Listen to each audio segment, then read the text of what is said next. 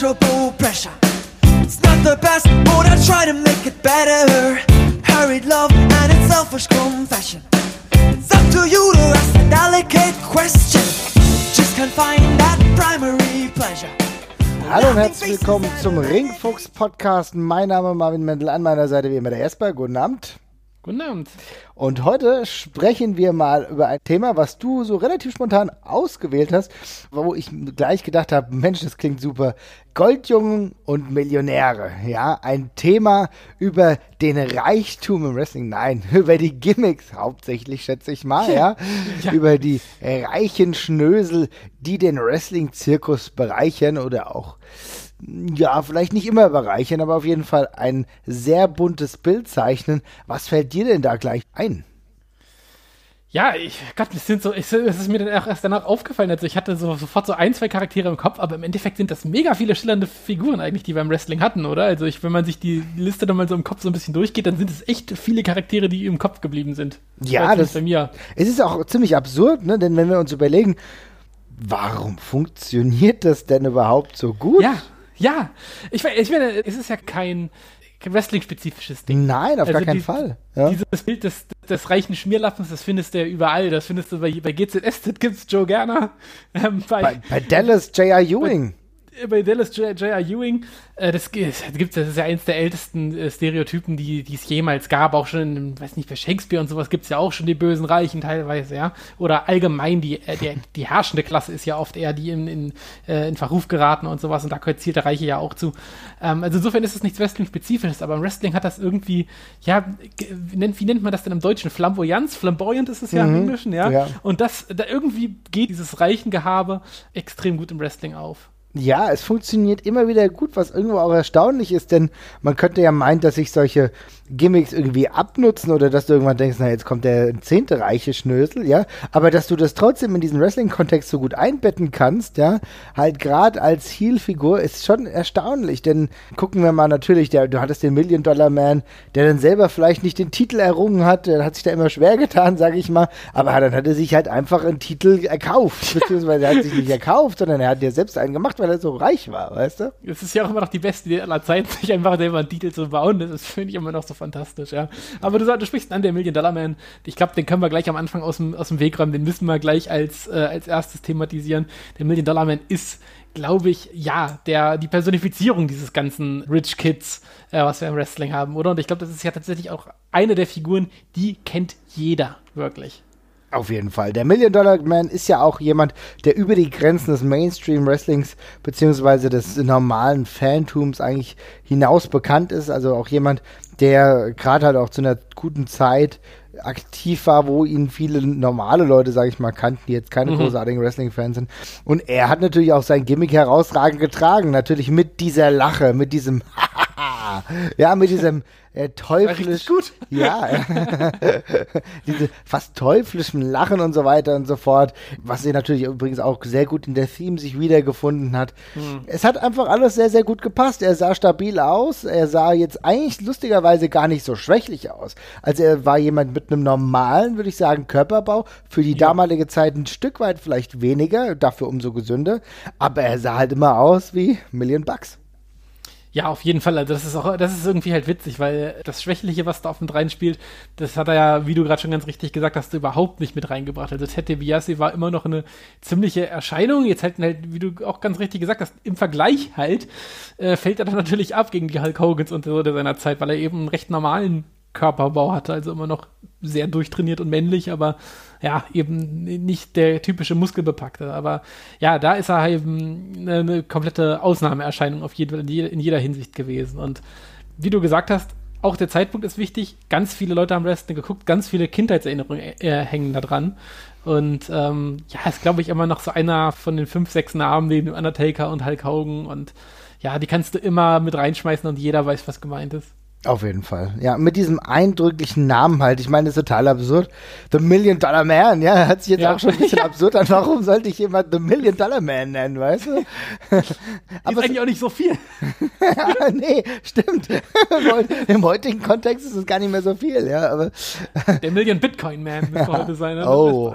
Ist ja, da geht's dann natürlich richtig runter. Also den ganzen Reichtum auf sich versammelt, ja, dieser Welt oder der digitalen Welt. Aber klar, es hat einfach sehr, sehr gut funktioniert und er hat natürlich aber auch alles genau so bearbeitet, ähm, wie es halt auch funktionieren kann, denn er war auf der einen Seite, hat er sich Dinge gekauft, aber er hat sich auch, sag ich mal, Leute gekauft. Ne? Natürlich jetzt auch auf eine fragwürdige Art und Weise. Ich denke, sowas wie Virgil würde heute oder hoffentlich nicht mehr passieren. Ja, Ja, das ist hoff zu hoffen, ja. ja also das war schon, sag ich mal, grenzwertig. Da hat die WWE schon bewusst mit vielen Grenzübergängen gespielt, ja. Ja. Aber er hat sich ja auch eine andere Gefolgschaft, hat ja ein eigenes Stable gehabt, hat er sich ja auch geholt, die für ihn auch manchmal die Drecksarbeit gemacht haben. Ja, gar, auf, gar, auf jeden Fall. Ich, in, dem- Zusammenhang können wir ja auch gleich mal kurz über den Ringmaster sprechen. Ja, also ich weiß nicht, Stone Cold Steve Austin damals als Ringmaster ohne Bart, äh, nur mit spärlichem Haupthaar, lange auch mit dem Million Dollar Belt rumgelaufen. Ich weiß aber ehrlich gesagt gar nicht mehr. Der Charakter per se war nicht reich, oder? Nee, der, der Charakter per se war nicht reich, nein. Also er wurde auch nicht so porträtiert. Es war halt eher der Ringmaster, der Manager war halt Ted DiBiase. Ja. Er hatte auch mit dem Million Dollar Belt, aber es ging jetzt nicht hier irgendwie um Reichtum oder so, nein. Nee, es war einfach nur quasi, ja, der Zögling von Million Dollar Man. Mhm, Ja. Genau. ja. Bestens ausgestattet, damit er Erfolg hat in der WWE. Oder Ja, damals ja, ist WWF. korrekt, Ja. genau. Aber trotzdem, es gab ja schon durchaus auch Versuche.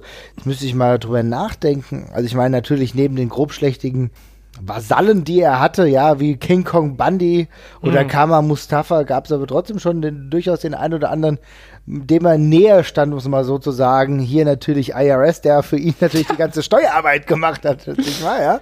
Ja, ich glaube, über IRS haben wir schon mal gesprochen. Also er war wirklich der Steuerberater und Broker von Ted DiBiase, kam in, mit einem weißen Hemd und roten Rosenträgern und einem Aktenkoffer zu bringen und zurückgegelten Haaren und natürlich einer Brille. Ja, darüber haben wir Äh, schon gesprochen, genau, weil ja. das habe ich nämlich als Kind auch schon gemacht. Das war mein Gimmick als Kind. Der, ich hatte den Intercontinental Title, der Schaumstoffgürtel, ja, und habe mich genauso wie IRS, Irvin I. Scheister, verkleidet. Meine Güte, was ist das überhaupt für ein Name? Irvin I. Scheister. Also ernsthaft? Ja, also das IRS ist ja die Steuerbehörde tatsächlich auch Ja. in den Staaten. Also man hat da auf Teufel komm raus wirklich versucht, irgendwie diese Abkürzungen zu bekommen. ja. Scheißer ist ein bisschen. Aber gut, ähm, es, es soll so sein. Es ist, schön, dass dein äh, Kindheitstraum Steuerberater war. Das ist ähm, ambitioniert. ja, zumindest, zumindest ein wrestlender Steuerberater. Ja, aber auch, aber auch ein mega prägnantes Ding. Also ich glaube, auch wenn, auch wenn viele den Namen von denen, von, von ihnen nicht mehr kennen, ich glaube, so als grimmig dreinblickender Vasall mit dem Aktenkoffer ist auch der halt echt noch ein sehr prägnantes Bild bei ganz vielen Leuten.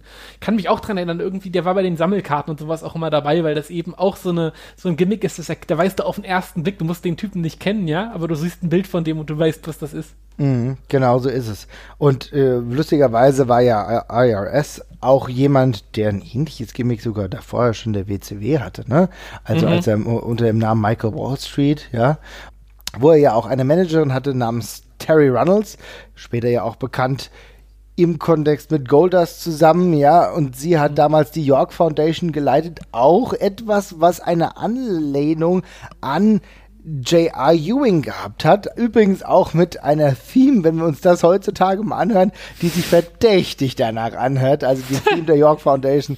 Das war schon ähm, sehr ähnlich, ja. Und wie gesagt, da war auch Mike Rotunda dabei. Übrigens auch The Man, uh, they also called the Red Rooster, ja.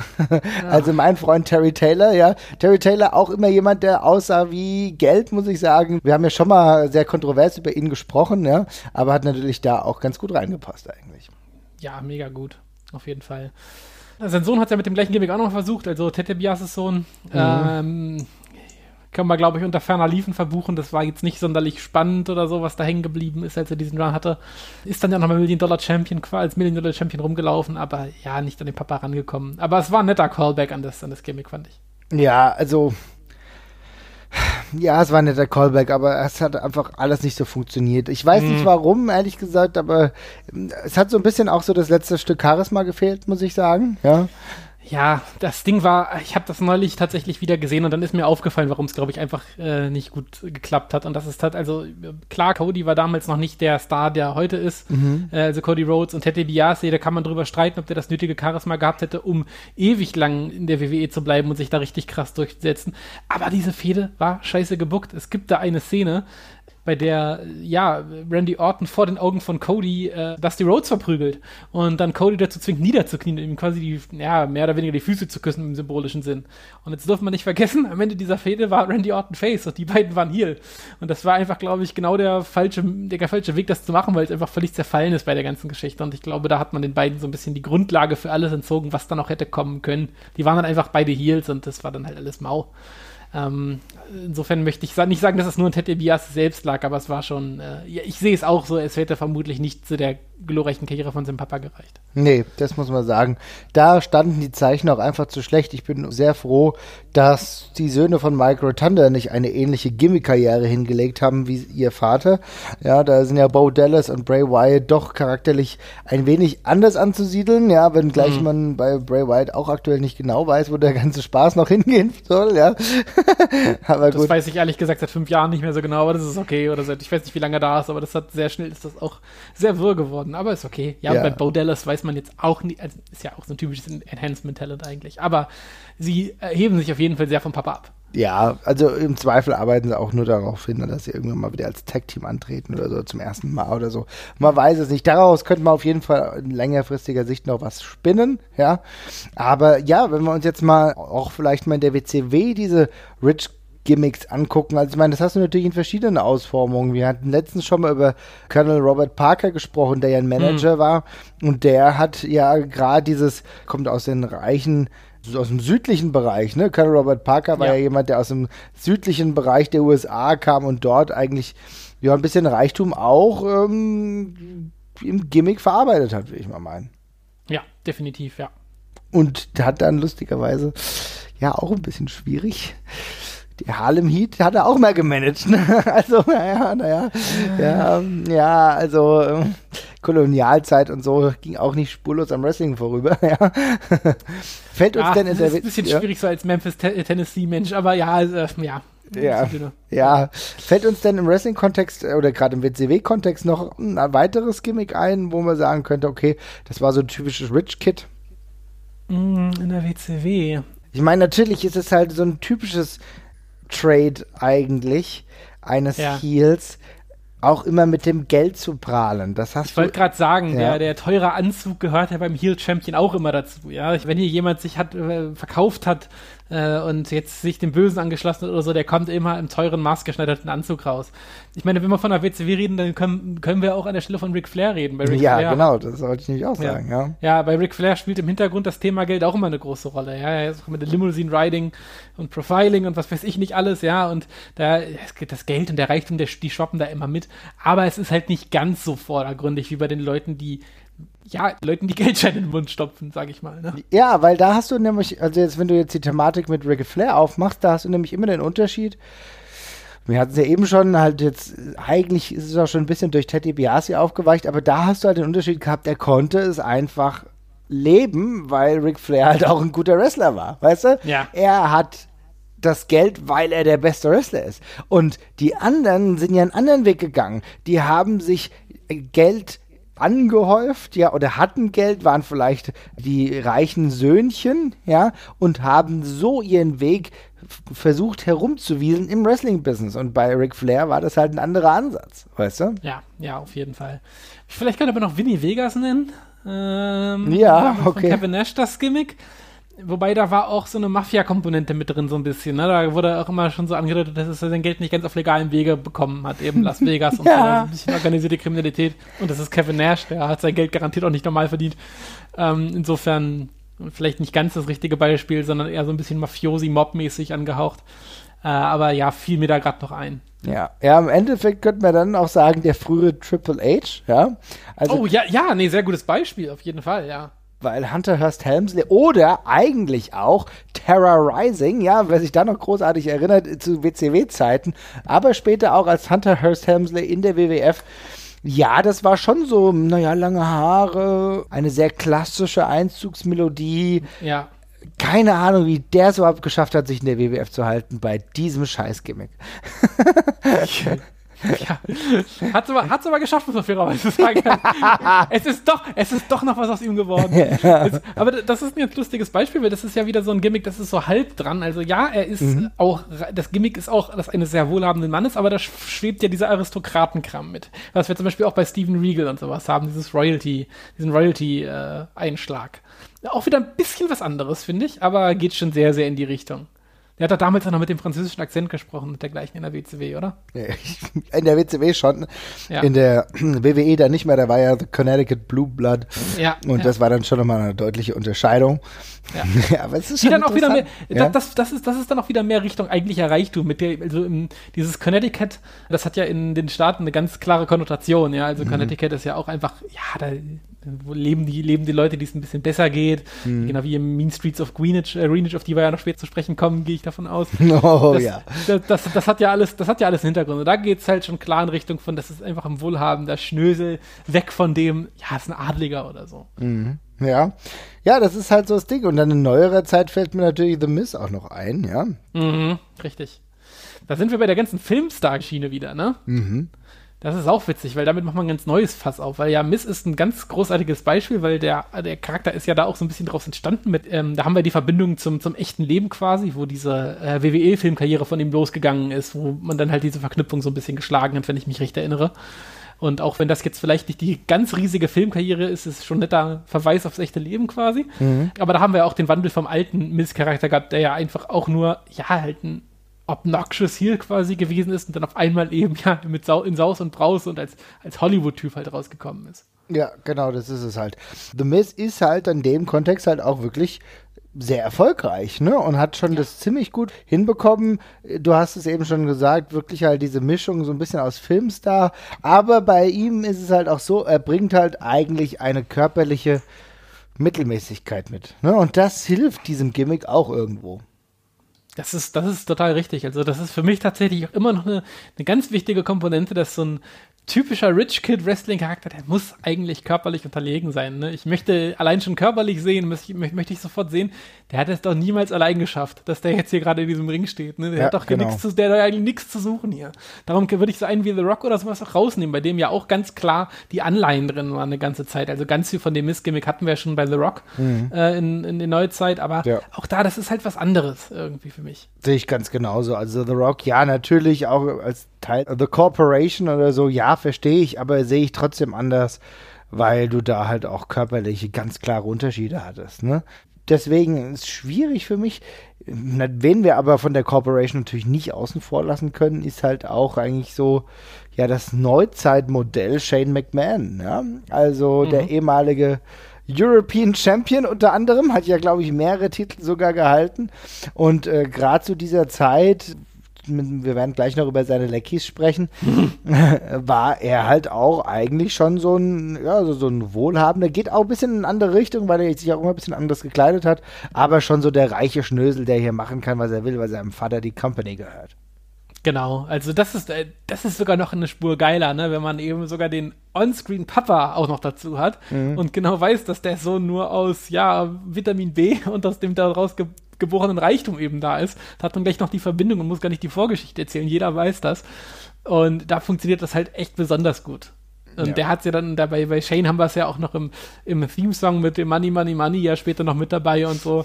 Und da, ja, da haben wir halt selber, den haben wir mit äh, erwachsen werden gesehen, ja, wie er eben da als reicher Schnösel mit reingekommen ist. Ja, umso interessanter, dass das auch irgendwann dazu geführt hat, dass er irgendwann Face wurde. Ja, also die Grenzen. Immer noch Money, Money, Money hat. Ja, ja, ja, das, das, interessiert halt auch keinen. Die Grenzen des Wrestlings sind kaum existent, muss man sagen. Ja, ja. Das fließt schnell über, auf jeden Fall. Ja, ja, ja bei äh, jemand, bei dem es halt auch überfloss, aber das könnte dann auch so ein ähnlicher Punkt sein wie halt The Rock.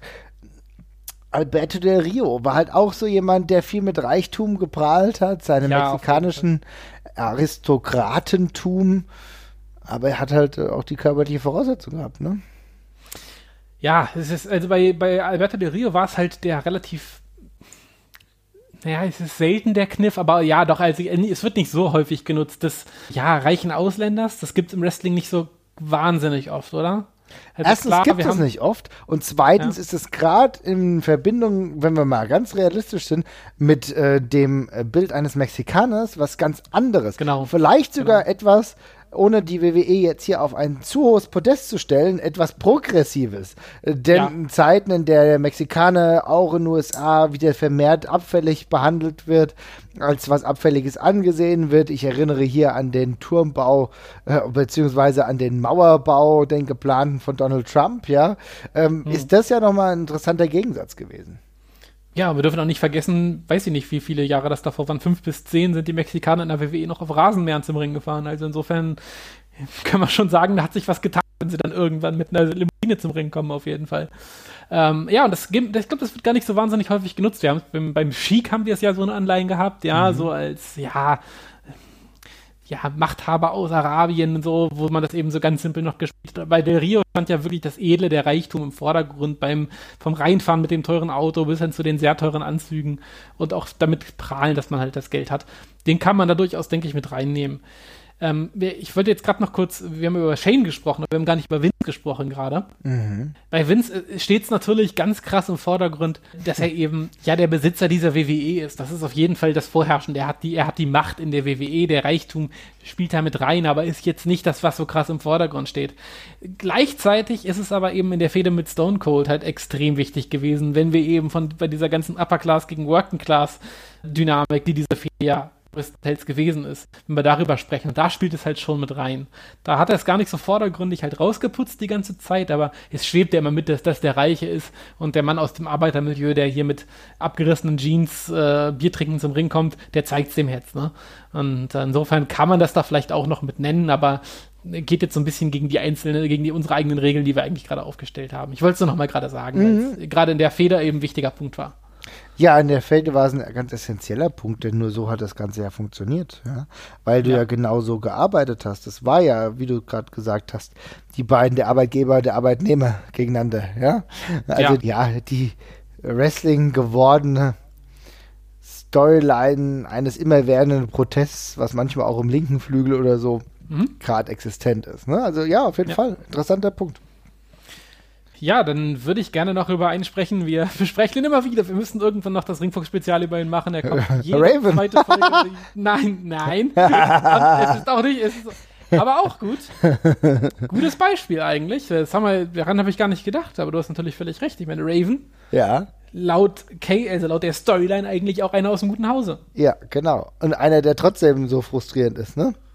Ja, ja, ja, auf, auf, jeden Fall. Ich finde, aber das werden wir noch genug im WCW-Jahrescrawl besprechen. Es kommt schon drin vor in der ersten Folge, die wir schon aufgenommen haben. Ja. Äh, in sinnloser Art und Weise, ja. Aber nein, ich wollte eigentlich über JBL reden, mhm. äh, über den wir sehr oft sprechen. Und da kommt eine andere Komponente mit rein, ähm, die wir jetzt gerade schon angedeutet haben. Bei JBL war das, ist, ist der großartige Kniff. Ja, ich meine, das ist ja eigentlich der typische Dallas-Charakter, ne? Also ja. ist ja echt JR quasi, auch vom Look her. Ähm, mit dem Cowboy-Hut, mit der Musik, mit allem drum und dran. Was bei JBL das ja eben so gut macht, ist ja diese, diese krasse Kluft zwischen dem alten Charakter und dem neuen, den er hatte. Und ich finde, die reichen Charaktere werden ja immer erst so richtig cool, wenn man ihnen dabei zuguckt, wie sie sich ausverkaufen. Ja, ja, ja, sehr gut, sehr gut. Mhm. Und das war bei JBL ja der große Punkt. Er haut seinen, sein, sein Tag-Team-Partner und da geht er quasi mit Farouk, den, mit dem er ja eine Dekade lang Seite an Seite gekämpft hat.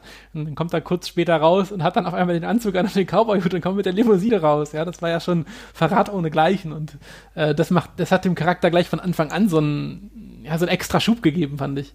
Ja, das ist genau der Punkt. Also stimme ich dir vollkommen zu. Es ist wirklich interessant, wie du diesen Charakterwechsel halt auch mitbekommen hast. Du hast ja dazwischenzeitlich ja schon gehört, ja, JBL, beziehungsweise damals noch Bradshaw, Experte bei Fox News und so weiter, hat seine Börsenexpertisen da schon preisgegeben. Aber irgendwann wurde dieses Ding, was du so nebenbei hast laufen hören, hast du dann wirklich auch im Fernsehen gesehen und dann natürlich auf eine ganz andere Stufe hast stehen sehen. Das war dann schon ziemlich gut gemacht, muss ich sagen. Da hat man ein bisschen was von der realen Expertise mit ins Wrestling einfließen lassen. Ja, auf jeden Fall. Und mhm. hat sich auch extrem lange gehalten und war ja auch für ihn nochmal ein Schritt auf eine ganz andere Stufe, die man diesem Wrestler überhaupt nicht zugetraut hat. Und äh, war ja ein sehr, sehr langer und, und starker Run auf jeden Fall, den Leatherich hatte. Also das hätte ich niemals gedacht damals. Ganz ehrlich, ich fand die APA als Tag Team immer ganz nett. Ging ja auch alles, waren ja auch alles relativ schnelle Matches. Also die sind kaum mal über 10, 15, 20 Minuten gegangen. Ja, also mhm. äh, das waren schon richtige Slobberknocker, aber jetzt auch nichts, wo du jetzt die ganze Zeit Zungen schnalzend auf deiner Couch gesessen hast. Ja. Und dass es JBL dann doch so hinbekommen hat, auch seinen Wrestling-Stil ja nochmal zu verändern. Es wird wirklich Zeit, dass wir irgendwann nochmal einen eigenen JBL-Podcast machen. ja, müssen, müssen wir auf jeden Fall. Oh ja. Gott, werden wir dafür viel über Backstage-Geschichten auch reden. Ja, genau. Also es fällt, fällt mir halt immer wieder auf. Wie siehst du denn aber die Jeff Jarrett-Zeit? Weil irgendwie tue ich mir also ich tue mir mit diesem ganzen Charakter ein bisschen schwer. Natürlich ist es auf der einen Seite auch dieses Cowboy, beziehungsweise viel eher dieses Country-Star-Gimmick hm. gewesen. Aber, also, keine Ahnung, war das The Rich Country Star? Also irgendwie was, ich weiß es nicht genau. Ja, das ist auch witzig, weil ich habe ähm, ich habe das ja schon mal erzählt. Ich habe ja jahrelang nicht gewusst, dass der späte Jeff Jarrett und der frühe Jeff Jarrett die gleiche Person sind. Ich habe mal ja. irgendwie von dem ersten Jeff Jarrett mal irgendwie, als er noch seinen komischen ja, diese, dieses furchtbare Outfit in Weiß hatte mit den ja, ja, ja. ja Ganzkörperhosenträgern. Ne? Ich habe aber nicht erkannt, dass das die gleiche Person ist, weil er eben vom Körper aber noch ein bisschen anders war, diese langen Haare hatte und einfach auch noch ein paar Jahre jünger war als ich das Gimmick gesehen habe, das erste, was ich gedacht habe, weil ich habe auch nur so ein paar, ich habe ihn nur in so Matches gesehen, da dachte ich, das ist offenbar ein reicher Schnösel. Das mit dem Country-Gedöns habe ich damals noch gar nicht so verstanden oder gar nicht so mitbekommen. Und insofern habe ich ihn da gleich in der Richtung irgendwie eingeordnet auch. Aber wenn man sich das äh, jetzt heutzutage anguckt, dieser, dieser Country-Einschlag, der ist ja äh, schon sehr, überwiegt ja schon sehr bei der ganzen Geschichte. Ne? Also es geht ja auch in fast jeder Storyline eigentlich mehr darum. Aber irgendwie ja, ähm, ich verbinde das auch irgendwie damit. Also vielleicht liegt es auch daran, dass es halt so nah an, an, an Ric Flair teilweise für mich ist, von dem ganzen Gehabe her am Ring, mhm. ähm, dass man es damit verbindet. Aber ich würde es auch in die Ecke schmeißen, ja. Ja, das hat für mich auch mehrere Gründe, weil auf der einen Seite natürlich diese langen, blonden, wallenden Haare, ja, die immer relativ gut saßen, dann der Tan, ja, und dann aber natürlich gerade zu der WWE-Hauptzeit von ihm, diese ganzen Klamotten, wo er dann teilweise mit Polkadots dann auch rumgelaufen ist und also so richtig, richtig, soll ich sagen, kranken Outfits, die du nur tragen kannst, wenn du richtig viel Geld hast, ist es dir scheißegal ist, ja? Ja, ja das, ist, das ist eine gute Aussage. Da musst du schon viel, extrem viel Geld für haben, dass du dir sowas anziehst. Ja, genau. Also insofern, ja, also weiß ich nicht, irgendwie, also habe ich auch das Gefühl, wahrscheinlich ist es eher dann allein subjektiv, aber es kam halt zumindest auch für mich als Kind oftmals so rüber, so nach dem Motto, okay, der hat viel Geld. Und später ist es dann halt auch noch so ein bisschen umgewechselt in dieses Gefühl, naja, gut, okay, sein Vater war ein großer Promoter und mhm. er macht es jetzt so, weißt du? Also dann so, so, ja, Vatersöhnchen so, ne? Ja, das ist richtig. Ja. Wo wir gerade bei Jeff Jarrett sind, dann mache ich doch mal kurz eine Rücke zu äh, Impact oder TNA oder wie wir es nennen wollen. Mhm. Oder jetzt NXT. Äh, EC3 hat ja dann eigentlich auch genau die gleiche, hat ja eigentlich auch ein sehr passendes Gimmick dafür, ja. Also ich meine, er bezeichnet sich ja selbst als One-Percenter, also als einer der reichsten Männer, die im Lande leben und das ganze TNA-Gimmick war ja extrem drauf angelegt. Also jetzt gerade bei NXT kommt es noch nicht so krass rüber, finde mhm. ich. Äh, aber eigentlich ist es ja genau das, dass er einer von den sehr gut, gut situierten und bevorteilten Menschen des Landes ist. Ja, es wird ja schon relativ gut deutlich, finde ich, denn allein durch den Anzug und so hast du schon gemerkt. Aber natürlich kannst du auf das Gimmick noch viel mehr draufpacken. Ich glaube, es kommt dann auch drauf an, wie die Fans ihn jetzt akzeptieren, ob er jetzt ganz klar hier, ja. ganz klar Face ist. Gerade die Anfangszeit, wenn Leute nach langer Zeit zurückkommen oder einen ganz schönen Indie-Bass haben, den sie mit über NXT rüber retten wollen, dann ist doch nicht so ganz sicher. Ich denke, das werden die nächsten Wochen zeigen, ne? Ja, ich glaube auch, jetzt gerade macht man halt den Face Run, weil man sowieso weiß, die Leute fänden das alle viel zu geil und würden ihn jetzt auch als äh, Millionärsziel jetzt vermutlich gar nicht so akzeptieren, das kann man ja später immer noch bringen. Mhm, aber, äh, aber ich hoffe, ich hoffe ja. dann, dass man dann auf jeden Fall den lautstarke Regler dann noch ein bisschen aufdreht. Ja, auf jeden Fall, das hoffe ich auch. Aber es ist schon, ist schon interessant, ne, weil am Anfang hätte ich jetzt gar nicht gedacht, dass wir jetzt so viele äh, Gimmicks in dieser Art und Weise finden und wenn wir dann ganz ehrlich sind, muss man sagen, jemand, der das äh, Gimmick Goldjungen ja. extrem gut gespielt hat im Rahmen, wie es für ihn möglich war, ist halt ehrlich gesagt Marius van Beethoven äh, bei der WXW gewesen.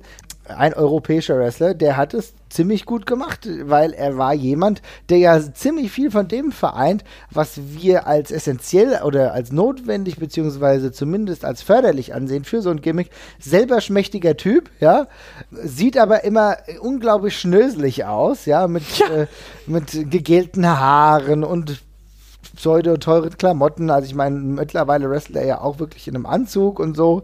Äh, ja, es, es passt schon vieles gut zusammen und ist vielleicht einer der wenigen Wege, wie er überhaupt funktionieren kann. Er hat einen sehr punchable Face, wie ja. wir schon öfters gesagt haben. Also man sieht ihn sehr gerne verprügelt werden, das ist wirklich so. Und es ist nach wie vor ich weiß nicht, wer die Idee hatte, ob er das selber war, aber ich ziehe da immer noch meinen Hut vor. Es ist die größte Leistung im europäischen Wrestling, sich einfach als Ziel zu etablieren, indem man Musik von K1 nimmt. Das ja. ist das ist so eine smarte Geschichte. Dieser K1-Song, der drückt alles aus, was ich über den Charakter wissen muss. Das ist so, nur absolute Arschlöcher kommen mit K1 zum Ringen, ja. Also das ist doch einfach, da, da muss man doch nicht weiter drüber reden. Ja, das stimmt. Das ist halt genau der Punkt. Aber dafür ist es dann echt, äh, muss man sagen, ganz lustig und ich finde es interessant. Wir werden ihn jetzt vielleicht hoffentlich auch mal wieder in der WXW sehen. Er tut ja momentan dann eher bei anderen Promotions. Ist ja zum Beispiel ähm, auch bei der GHW, wenn ich das richtig sehe, und auch viel bei Wrestling Kult ist aber halt auch noch extrem jung. Ne? Also ich habe es äh, tatsächlich vorhin nachgeguckt und der ist halt, der ist halt gerade mal eine 20. Der ist irgendwie 21 oder 22 oder so der hat auch noch jede Menge Zeit und ich hoffe, der bleibt dabei, weil das, was bisher da zu sehen war, war schon richtig, richtig cool und ich hoffe, der macht da noch ordentlich was draus. Ich denke auch. Also ich meine, natürlich ist es halt so eine Sache, dass du deinen Weg jetzt auch mal weiter finden musst mit 21. Hat auch ein paar Vorschusslorbeeren bekommen, hat auch das Vertrauen bekommen, wenn wir uns an das 2017er äh, Karat erinnern, wo er dann einer seiner letzten größeren Matches bestritten hat in der WXW es war nicht das letzte, aber es war so äh, eine der letzten Runs, ja. sage ich mal, kann man ja schon ja. so sagen, wo die Fehde beendet wurde im No-Ropes-Match gegen seinen Kontrahenten Alpha Kevin. Wie gesagt, danach kam noch was, aber das war so, wo er richtig krass im Spotlight war. Und es, ja. das war schon cool. Und ich denke, je nachdem, wie viel Zeit er hat oder wie viel Zeit er sich dafür nimmt, kann da auf jeden Fall noch mehr entstehen. Aber wie gesagt, jetzt ist er erstmal bei kleineren Promotions unterwegs, unter anderem, wie gesagt, bei der GHW oder COW und ich glaube, man sieht ihn bestimmt auch in Dresden oder so. Also wie gesagt, es ist wichtig, dass er viele Bookings annimmt. Dadurch kann er besser werden. Die Frage ist halt, wie sein Körper noch definiert wird, ja. Weil ich glaube, da ist dann irgendwann schon eine natürliche Grenze erreicht. Also ich meine, größer wird er nicht, ne? Und ja. äh, ein bisschen definierter kann er trotzdem noch werden. Und wenn das der Fall ist, da kann es immer noch ein sehr guter Cruiserweight werden. Aber wie gesagt, es ist auch so, dass The Miz nicht der größte von allen ist. Und dann kannst du halt viel mit künstlichen Stilmitteln einfach arbeiten. Ja, wir, erinnern wir uns an Macho Man Randy Savage, der jetzt nicht mit diesem Gimmick jetzt total behaftet war, ja, aber der zumindest ja selber nur eine gewisse ja, eine geringere Körpergröße gehabt hat oder sich selber zumindest so gefühlt hat und dann viel mit Klamotten gearbeitet hat. Und so kann das Marius natürlich auch machen. Ja, absolut, das sehe ich auch so. Gut, ja. dann äh, ja, komme ich doch, ich, ich, muss, ich kann sie nicht außen vor lassen, sie sind meine Boys quasi. Immer noch meine absoluten Favoriten. Ich werde sie immer in sehr positiver Erinnerung behalten und ich muss über die, ich, ich darf die Mean Street Posse hier nicht auslassen. Mhm. Die Mean Street Posse, warum, warum klingt sie so gequält? ich weiß gar nicht, was du meinst. Die, die Mean Street Posse, ich finde das super. Ich, ähm, wann hast du Abi gemacht, Marvin? Oh, pff, ehrlich gesagt kein 2,5?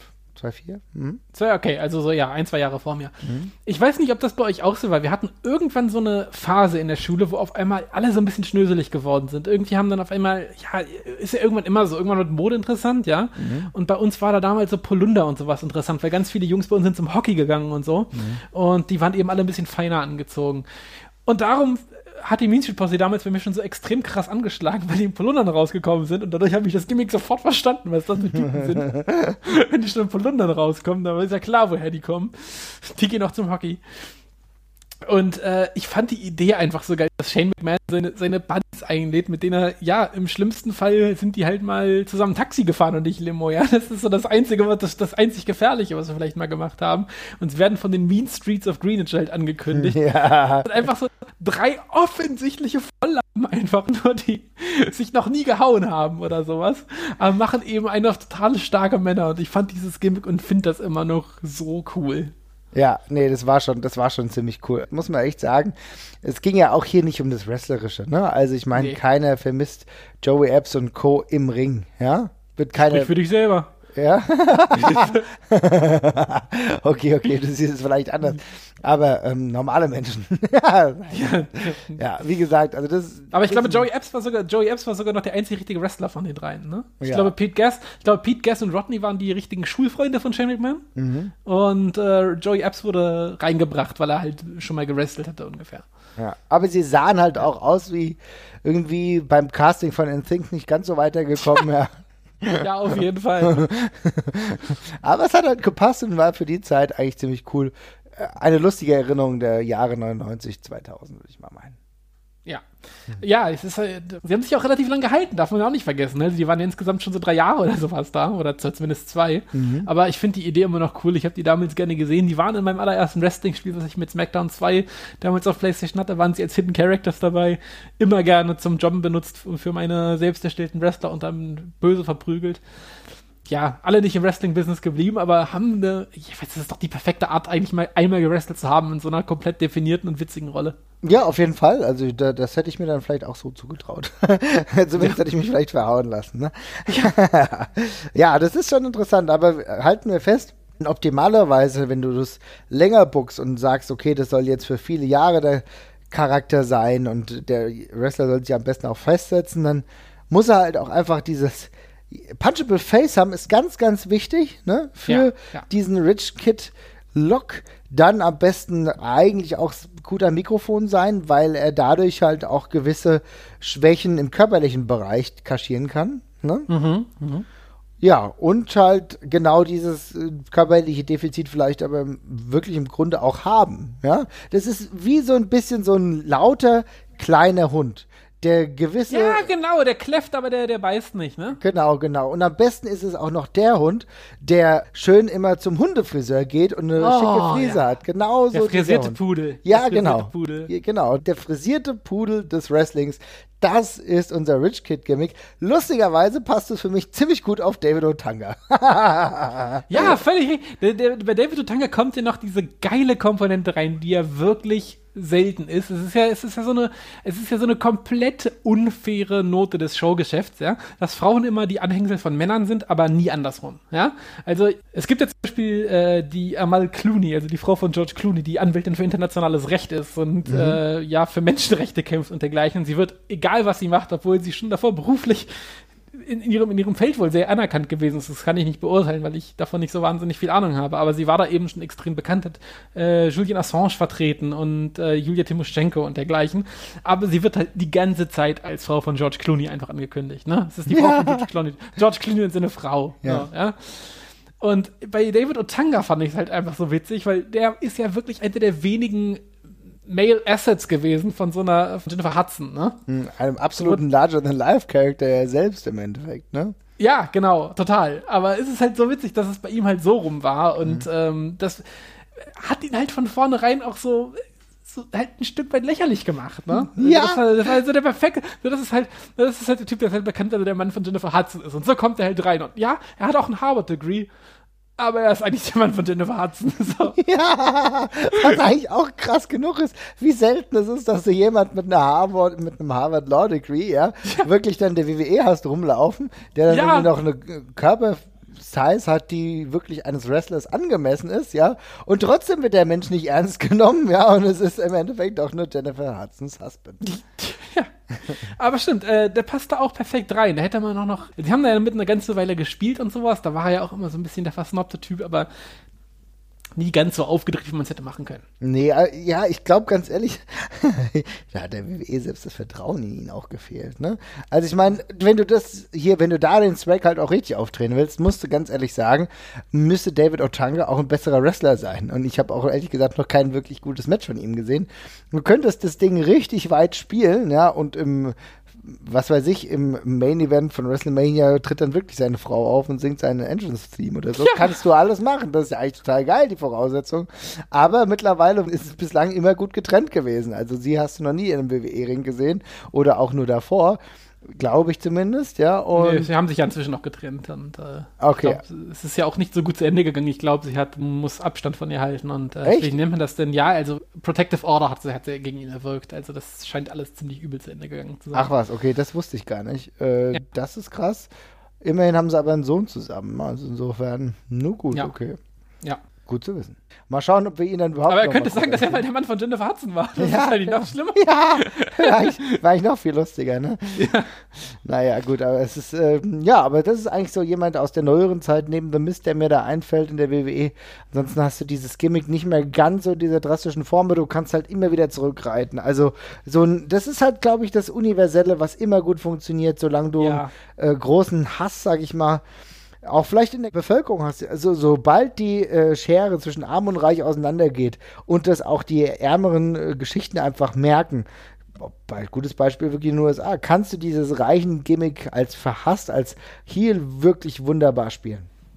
Das wird ja auch universell verstanden. Wenn so ein Typ zum Ring kommt, ja, im teuren Anzug und der wirft vielleicht sogar noch mit Geldschein um sich oder so, ja, da ist es egal, ob ich jetzt in Houston bin oder in Kopenhagen oder in Teheran. Da weiß jeder, das ist ein arrogantes Arschloch und der hält sich für was Besseres als ich.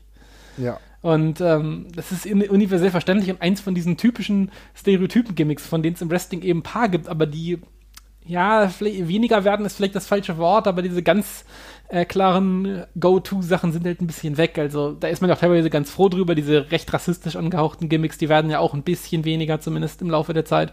Aber das Gimmick des reichen Schnösels, des Upper-Class-Typen, der auf die anderen halt runterguckt und sich seinen Status erkauft hat, das funktioniert halt immer noch in ganz vielen Varianten und Variationen. Und das wird auch, glaube ich, immer noch, das wird auch immer noch existieren. Es scheint wirklich halt auch, wie gesagt, für Foreigner ein berühmtes und beliebtes Gimmick zu sein. Wir hatten es ja eben schon bei Alberto Del Rio und jetzt, wenn du dir Jinder Mahal anguckst, ist es ja auch nicht anders. Ja, das stimmt. Ja, Jinder Mahal ist, geht eigentlich auch wieder in die gleiche Richtung. Ne? Einfach halt privilegiert ähm, und ja, stimmt schon. Wobei halt da keiner glauben kann, dass er nur deswegen halt da steht, wo er steht, ne? Sondern hat dass er vielleicht einfach mal ein paar, ein paar mehr Leckies hat irgendwie so, die irgendwie was machen, ne? Ja, das ist richtig. Interessant. Aber ja, ich interessant. bin, ich bin gespannt. Also bei, bei EC3 glaube ich halt wirklich, dass sie es in einer, in einer Weile noch richtig krass aufdrehen werden, weil der Typ ist, der kann, der kann so gut over the top sein. Mhm. Und ähm, das ist halt auch ein Gimmick, damit das nicht langweilig ist, muss der Typ halt schon sehr überdreht sein, ja, und sich auch echt dazu bereit sein, sich lächerlich zu machen. Und ihm traue ich das völlig zu. Ich glaube auch, weil er hat ja auch damit schon relativen Erfolg gehabt. Ja. Und ich denke, dass das auch der Weg ist, mit dem er gehen kann und dann halt auch wirklich noch ein bisschen erfolgreicher sein kann, weil wir wissen ja alle, alles schön gut, ähm, jetzt irgendwie bei NXT erfolgreich zu sein, aber dann wirklich den großen Sprung dann nochmal zur WWE zu schaffen, an sich als SmackDown oder Raw ist dann halt auch nochmal so eine Sache, ne? Ja, auf jeden Fall. Aber ich denke, der hat auf jeden Fall Potenzial. Ansonsten, wenn ich mir das Tour 5 Live äh, Roster so aktuell angucke, da hast du immer so ein paar, ja, paar, paar, äh, paar Punkte, wo, du, wo so ein bisschen angelehnt ist, ja. Also bei Tony Nies hast du es mal so ein bisschen probiert. Ähm, Drew Gulak geht auch so in eine JBL-Richtung, finde ich aktuell sehr, ja. Aber Ja. da ist es halt nicht so komplett durchgezogen. Aber auch hier gibt es gewisse Tendenzen. Aber zumindest nichts genau, die genau dahin gehen, was wir jetzt gerade beschrieben haben. Ja, genau. Es ist halt alles nicht so, nicht so überdreht. Mhm. Kann, da kann man ruhig nochmal in eine Vollen gehen. Ist natürlich immer gut, wenn es das Gimmick nicht die ganze Zeit gibt, aber ach ja, so einen richtig überdrehten, überdrehten reichen Typen könnte ich mir langsam mal wieder geben, eigentlich. Auf jeden Fall. Ich hätte da voll Bock drauf. Das ist auch echt erst, mit dem ich, ja, selber, ich, ich muss sagen, gut anspringe. Ja, ich, irgendwie, ja, irgendwie kriegt man mich damit auch. ja. Aber es hat ja auch, ich komme nochmal drauf zurück und so mache ich den Bogen und die Schleife rum. Es hat einen Grund, dass Joe Gerner immer noch der erste GZSZ-Charakter ist, der bis heute noch dabei ist, ja. ja. Der reiche, arrogante Penner, der funktioniert einfach. Auf jeden Fall. Und ich bin gespannt, wie es weitergeht, würde ich sagen, oder? Auch mit Joe Gerner, ja. Auch mit Joe Gerner auf jeden Fall. Wenn wir noch irgendjemanden vergessen haben, ja, Oh ja, und das werden wir garantiert, ja. Die weite Welt des Wrestlings behält ja den ein oder anderen Wrestler parat, den wir jetzt natürlich nicht genannt haben. Dann schreibt uns einfach. Wir sind zu finden auf Twitter, auf Facebook. Schickt uns eine Mail, macht was ihr wollt und sagt uns, wen wir vergessen haben. Dann werden wir in einer der nächsten Folgen würdig nochmal erwähnen. Ansonsten vielen Dank fürs Zuhören. Macht's gut. Ciao!